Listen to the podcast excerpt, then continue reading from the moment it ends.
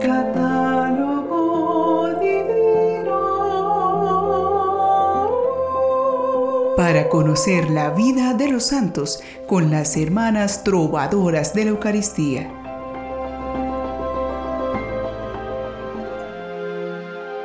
Un saludo de paz para cada uno de ustedes, por quienes rogamos a Dios se encuentren llenos de vida y salud. Dejemos que nuestra imaginación se eleve por unos minutos para que alcancemos a ver la senda de la santidad trazada por nuestra iglesia a lo largo de la historia. Alguien podría preguntarse, ¿por qué tanta puntualidad en fechas y lugares para hablar de una vida de santidad si lo importante es lo vivido? Esas fechas son una ayuda para comprender que la santidad y la espiritualidad no se quedan en lo soñado, sino que actúa e influye en la historia, que marca épocas, que abre nuevos caminos para las generaciones futuras, es decir, que es una realidad. Jesucristo es el Señor de la historia, porque a través de su presencia y la acción de su iglesia ha tocado hasta el más pequeño hogar de nuestra humanidad. Nada más miremos los relojes, agendas, celulares, calendarios. Cada uno de ellos nos recuerda que estamos en el año 2023 desde el nacimiento de Jesucristo. Dejemos que cada una de nuestras vidas se entreteja con esa gracia de Dios. Y admirémonos de los santos que nos invita a recordar nuestra iglesia en este día 7 de noviembre. Ellos son San Amaranto de Albi, mártir, San Atenodoro de Neo Cesarea, obispo, San Baldo de Tours, obispo, San Cungaro de Congresbury, abad, San Engelberto de Colonia, arzobispo y mártir, San Florencio de Estraburgo, obispo, San Herculano de Perugia, obispo, San Hierón y compañeros mártires, San Lázaro Estilita, eremita, San Pedro Wu Wongcheng, catequista y mártir, San Prosdócimo de Padua, obispo, San Vicente Grossi, presbítero, San Willibrordo, abad y obispo, Santos Jacinto Castañeda y Vicente Le Diem, presbíteros y mártires, y el beato Antonio Baldinucci, presbítero. En esta oportunidad nos admiraremos de un sacerdote muy creativo para realizar su apostolado, que con una gran sensibilidad social y especialmente en la atención a niños y jóvenes, fundó una comunidad religiosa para ayudarle a cumplir ese anhelo de cuidar la vida espiritual de las almas. Él es San Vicente Grossi. Vicente nació en el año 1845 en la localidad italiana de Pixighetone, región de Lombardía.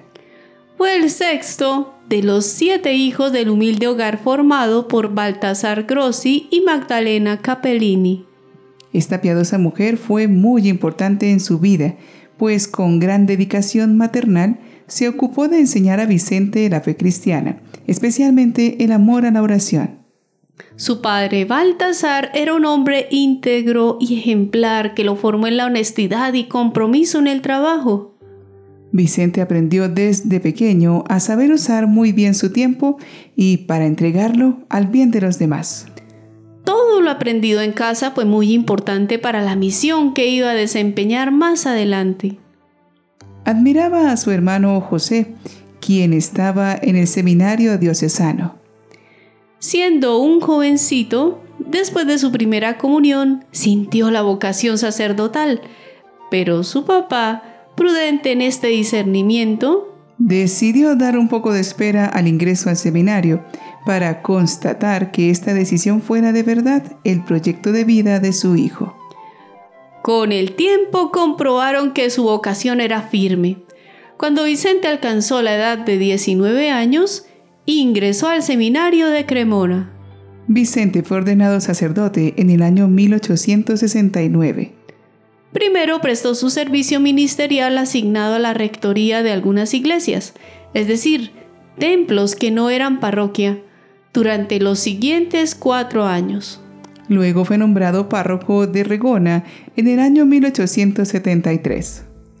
Diez años después, su obispo le encargó la parroquia de Vico Beliñano, permaneciendo allí sus próximos 34 años. Era una parroquia complicada, en la que era muy fuerte la presencia del protestantismo. El obispo se lo advirtió y la puso bajo su amparo con la certeza de que haría de ella una fuente de bendiciones. Sabía que en parroquias así se necesitaba la presencia de sacerdotes generosos y prudentes, pastores llenos de celo apostólico y de caridad, y el obispo tenía en Vicente una persona que encarnaba estas virtudes. Por eso le distinguió con su confianza, diciéndole que en un margen de 10 años esperaba que hubiese dado un vuelco a la parroquia, contribuyendo a traerla de nuevo a la fe. Su obispo no se equivocó. Vicente se ocupaba de los feligreses que amaba entrañablemente. Y ellos respondían a su atención. Veían en su párroco un hombre bueno, fiel al Santo Padre, abnegado, austero, obediente a su obispo, con la sabiduría de Dios en sus labios, forjada en su oración, y un sentido del humor que ponía de manifiesto su gozo espiritual, con su entrega hacia cada uno de los fieles ciertamente ejemplar. El eje de su vida era la Santa Misa. De ella extraía la fortaleza y nutría su celo apostólico. Su labor fue discreta y eficaz, haciendo presente a Cristo en sus palabras y en sus obras. Impartió catequesis, predicó el Evangelio, administró los sacramentos, buscó a los alejados, consoló a los enfermos, fomentó las familias cristianas, promovió la moralidad y cuidó de los pobres. A sus parroquianos les dijo un día Vicente, alentándolos. Cuando nuestro corazón está lleno de amor por Dios, no persigue otros amores, ¿entendido? Por tanto, a trabajar.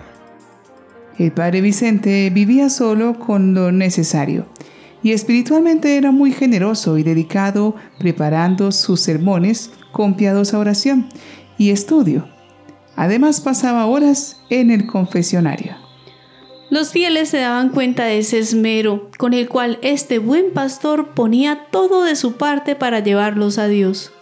Los párrocos de otros pueblos lo llamaban para que predicara en sus parroquias, y Vicente siempre fue humilde y servicial. A través del respeto, la sinceridad y el amor a todos, practicó el ecumenismo con una comunidad de hermanos separados. Vicente decía, Los metodistas tienen que aprender que los amo también. El pastor de la comunidad metodista escuchaba sus homilías y las familias metodistas empezaron a llevar a sus hijos a la escuela parroquial. Habiendo experimentado en su niñez y juventud las dificultades y la pobreza, inspirado por Dios, Vicente se lanzó a la misión de atender especialmente a los jóvenes y los niños como el futuro de la iglesia. Fue buscando colaboradores que le ayudaran a formarlos en cada parroquia que atendía. Con base a estas experiencias surgió el proyecto apostólico de fundar una comunidad religiosa enfocada en esta misión, el Instituto de las Hijas del Oratorio.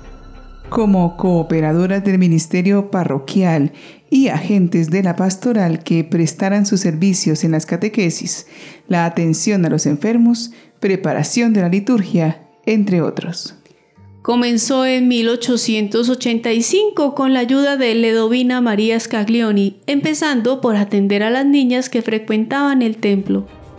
Las reglas que el fundador escribió de rodillas ante el sagrario estaban inspiradas en la espiritualidad de San Felipe Neri, el santo de la alegría espiritual. Y ese espíritu dotó a la fundación que tenía cincelado en su itinerario la humildad, la caridad, el gozo en el servicio, así como el sacrificio a imitación de Cristo. Vicente les enseñaba a todos a tener una fe revivida por las buenas obras. Trabajad, trabajad porque al paraíso hay que llegar cansados. Allí se vive de rentas. Este gran sacerdote, poco antes de morir, indicó a la maestra de novicias. Procuren no quejarse nunca, buscando, por el contrario, alegrarse cuando las cosas vayan en contra de sus deseos. El 7 de noviembre de 1917, Vicente entregó su alma a Dios a causa de una peritonitis fulminante, diciendo, El camino está abierto, hay que recorrerlo.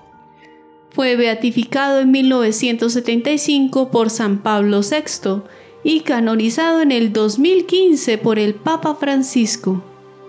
En lo sencillo de cada día se va gestando una gran labor evangelizadora.